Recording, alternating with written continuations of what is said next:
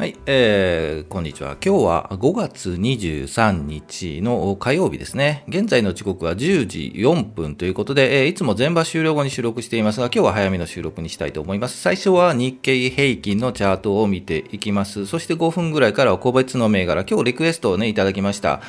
はい、ありがとうございます。SBI ホールディングス、日本ソーダの2つのチャートを見ていきたいと思います。そして10分くらいから今日のお話、これもリクエストいただきましたね。ありがとうございます。株で儲けた、さあ何に使おうかということで、ちょっとお話をしたいというふうに思います。はい、このチャンネルスイングトレードを基本にしています。チャートを見ながら、日足、週足のチャートを見ながら同意づきそうな銘柄を上げて、売買タイミング、このあたり売りかな、このあたり、買いかなということでお話をしていきますので、興味があればよろしくお願いします。こんな感じですよね。えー、ローソク足移動平均雲を見ながらお話をしていくので、えー、どうぞよろしくお願いします。それでは行きましょうか。まず、日経平均いきましょう。まだ前場の途中、10時2分現在の日経平均です。えー、前日比で言うと、プラス、また高いですよね。207円96銭高の3万1000、3万1000いってますよね。3万1294円78銭ということで、10時2分現在では、あそのあたりで推移しています。今10時6分なんですが、えー、だいたい180円88銭高、170円ぐらいですね。180円高ぐらいで、3万1268円、3万1200円、ぐらいで、推移しているという状況です。じゃあ、チャート行きましょうか。はい、えー、日経平均の、えー、日足ですね。日足のチャートですね。今日ここですよね。えー、昨日よりは、えー、安かったんですけど、ぐぐぐっと上がって、えー、高いところをつけて、今日も高いところをつけています。もう本当にね、5月12日の金曜日から1、2、3、4、5、6、7、8連投ですよね。えー、もうそろそろもう休憩というかね、下がってもいいんじゃないのというようなあの感じなんですけど、えー、いろんなネットニュースをね、えー、っと、見ていると、投資のネットニュースを見ていると、もうちょっとやばいよと、これからガンガン上に上がるという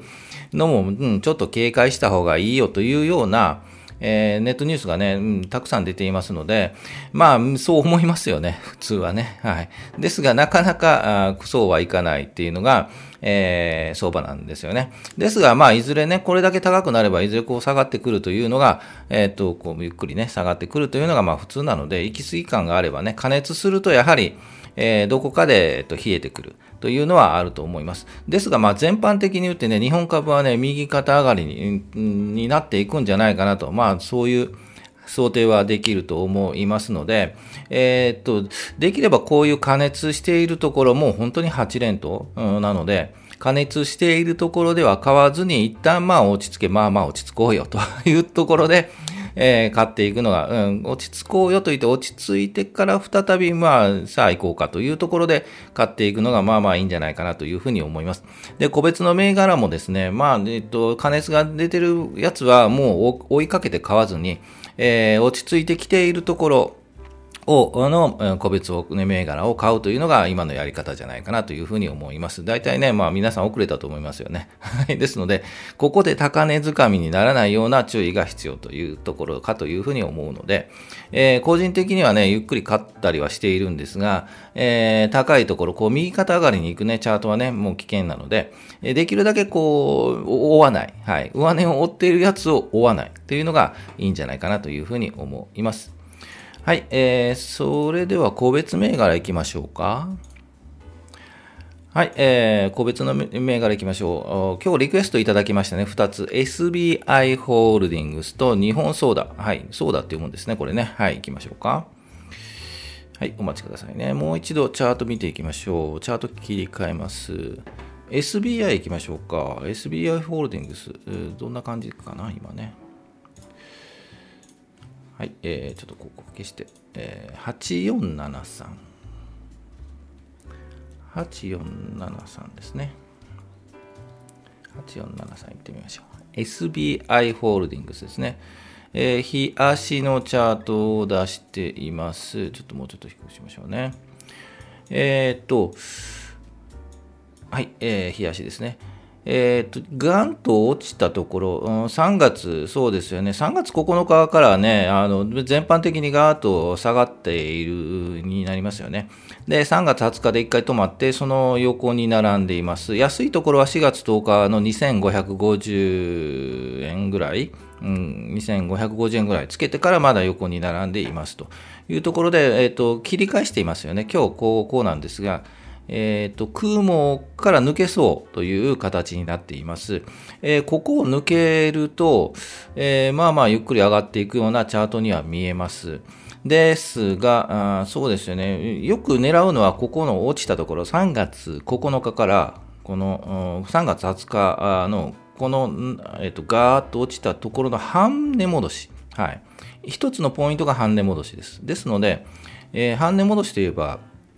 ここ今2780円ぐらいですよね。えー、うん、が半値戻しになるので、正直に言うと、ここで一旦止まるような気がします。はい、ここで。で、えっ、ー、と、全般的に今、えー、市場というかね、マーケット状況強いので、SBI なんかね、うん、その日経平均とかにね、えっ、ー、と、割と左右というかね、影響があるので、えー、このまま上がると、日経平均が上がると、こう、一緒に連れ立って上がっていく。うん、どっちかというと、牽引して上がっていくような、あ銘柄なので、こう上がっていく感じがします。ですが、まあ、加熱感があるのでね、さすがに一回休憩が入ると、日経平均も見ながら、横目にちらちら見ながら日経平均が休憩に入ると、ちょっと余裕を出てくる。という形にもあるので、えー、今のところ、雰囲気で言うと上に上がる。雰囲気あります。ですが、ここまで加熱しているので、休憩、まあね、あの、水を浴びせられるみたいな感じで休憩が入ると同じように、えっ、ー、と、落ちてくる。ですので、えー、もうここ2、3日の様子見が一番ベストかなというふうに思います。で、もし、このまま日経平均はね、ぐーっともうちょっと上がれば、えー、ぐっとくると思うんですが、まあ、明度感だけ言っておきますと、やはりここですよね、2900円あたり。のが一つのメド感というふうに思います。ここまで上がっても、頑張って上がっても2900円ぐらいまで上がっても、ちょっとそこまで、そこでストップするようなあのチャートに見えますので、えっ、ー、と、もう少しこう、上に上がってくる、あと日経平均横ちらちら見ながらまだいきそうだといった場合は、ぐっと上がってくるというような、えー、チャートに見えます。えー、もうちょっと正直、もうちょっとこう、この雲に入って、この黄色の、黄色い50日移動平均をもうちょっと横に並ぶ。横っていうかね、水平線になるところまで一旦待ちたいですよね。ですので5月、来週の水曜日、火曜日あたりまでちょっと待ってみて、もう一回こう跳ね返るようであれば、6月にね、もう一回、もう一回来るようであれば、この雲を抜けるようであれば、そこからついていくというのが、えー、一つかなと思います。もう思い切ってね、ここでもうビャンと1本長いのを引く可能性もあるので、それを狙うかというところかと思います。うんまあ、個人的な想像とすると、一旦休憩、一旦もこのまま横並びでちょっとぐっとは下がるような感触がします。はい。でも上がればね、この窓開けのね、ところを埋める形で、一本大きな陽線を引くようなチャートもあるかなというふうに思います。ちょっとそこは判断かということです。はい、SBI ホールディングスでした。次行きましょう。日本ソーダいきましょうか。4041。えー、っと、日本ソーダですね。はい、えー、っと、こうなっています。えー、っと、日本ソーダあ、これ読み方も難しいですよね。これ読めないんじゃ ないかなと思うんですけど、えー、どういう会社かというのでちょっと調べてみると、農薬と化学品が柱ということで、えー、すごくもう老舗の会社、古い会社ですよね。設立が1920年ということで、本当に古い会社で、もう長い間、もう頑張ってきている会社の一つだかと思います。で、えっ、ー、と、利回りですよね。えっ、と、配当利回りはとてもいいので、はい、いいですよね。5%もあるのかな、ちょっと、えー、調べていただきたいんですが、えー、まあ、権利落ちが9月末なので、え、そこまで待たないといけないんですが、配当がいいので、どこかでこう長期的な投資というので、えー、一つ、銘柄として挙げてもいいかなと思います。はい、えっ、と、そうですね、長期期間ですよね、投資するにはいいんじゃないかなと思います。安いところをね、え拾っていくというのでいいと思います。で、えチャートを見ますが、チャートを見ても、ゆっくりゆっくりもう右に上がっていく感じがしてますよね。一旦この5月11日にガンと下がったこれ何かちょっとわかんないですけど、えー、下がっていると。いうところで、チャートで言うとですね、まあまあいい形になってますよね。えーと、この高いところ、えー、3月9日、えー、5月10日、そしてこうこうですよね、今日。こう高いところをこう線を引く、安いところをぐーっと線を引く、もうそろそろその線が重なってくるところにあります。となると、まあ、そこからぐっと上がってくる。ですので、もうそろそろなんですよね。はい。で、一旦こう、もう一度ゆっくり下がってきて、4700円ぐらいで、え、ー、と、株価とこの移動平均、えー、5日、25日、50日の移動平均、もうちょっとお聞きしましょうか。もうちょっとくっついたところからゆっくり上がっていく、そのあたりで狙いがを定めたればいいんじゃないかなと思います。つまり4700円ぐらい、6月頭、6月1日とかね、えー、来週ですよね、来週あたりにこうちょっと4700円に下がってきて、移動平均もくっついて、そこから切り返す、上に上がりつつあるとあれば、そこからも行ってもいいんじゃないかなというふうに思います。はい、えー、ですが、まあ、その4700円からこう下がってきて、この雲ですよね、この辺りの雲に4600円とかね、入ってしまうと、今度逆に下に下がってしまうので、えー、そのあたりの判断が必要かなと思いますので、えー、っと、チャートで言うといい形、長期投資にはいい形のチャートに見えます。で、配当ももらえるのでね、いい感じの配当なので、えー、なかなかいい、えー、銘柄じゃないかなというふうに思います。ただ、出来高少ないですよね。うん、ちょっとこの辺ポイントかな、少ないのがね、うん、売りたい時に売れなかったりね、するので、で、えっ、ー、と、ボラティリティというかね、下がるときはガーッと一気に下がったりするので、その辺は注意かなというふうに思います。まあ、思いっきりこう、ピュッと上がってからね、えっ、ー、と、ついていくのもいいかと思いますね。うん、安心安全であれば、こう下がって上にぎゅーっと上がりつつある。まあ、6月入って、えー、4800円とかね、そのあたりに上がると、まあ、そのあたりから狙ってもいいんじゃないかなというふうに思います。はい、えー、いかがでしょうか。えー、ぜひ何か、えっ、と、ね、このチャート、この銘柄どうですかというのがあれば、はい、えっ、と、コメントいただければ、はい、お話ししたいというふうに思いますので、えー、ぜひ、なんかコメントいただきたいなと思います。はい、えー、それでは、お話いきましょうか。はい、やったーということで、株で儲けたって、まあ理想で、まあ本当にね、儲けたいんですけど、さあ、そういう時って何に使おうかというので、まあね、えっ、ー、と、儲けた時の、時に考えればいいんですけど、えー、もしね、もうすごく儲けた時って、じゃあ何に使おうかという、えー、とこ考えるんですけど、まあどうですかというお話をいただいたので、ちょっと話したいと思います。えー、投資する理由ってね、皆さんそれぞれだと思います。まあ原点に戻ってね、なんで、投資を始めたんだろうというのを、まあ、まあ、考えて、たまにね、考えてもらえればというふうに思います。そういった原点ね。例えば、遊ぶお金が欲しいとか、あともう最近そうですね、若い人でも老後が不安だと いうようなところとか、あとまあ、生活、もうちょっとお金、ね、があもらあって、安定すればいいなとか、あと仕事辞めたいよ、もう ファイヤーしたいよっていう方、で、お金が欲しいとか、なんとなくとかみんなやってそう。銀行は預けてたら増えないしという、えー、ところもあったりして、俺は寄付したいんだという素晴らしい方も いらっしゃるかもわかんないですよね、お金貯めてね。えー、というとったところで、まずまあ、なんで始めたのかって、まあ、とりあえず原点に戻ってみましょうということで、えー、考えてみるのが一つだと思います。で、増えたとき、うん、どうするかということなんですが、だったらまあ、まずは、うん目指す資産っていうのはね、なんとなく始めるんじゃなくて、いくらぐらいを目指そうかと、例えば5000万、1億で決めてみてはいかがですかね。何に使おうかというより、その金額にまでちょっと頑張ってみましょうということで、まず決めてみてはどうかなと思います。で、1億決めても、俺1億決めたんだからさ、何に使おうか教えてくれという方もいらっしゃると思うんですけど、多分ね、皆さん1億貯まってないと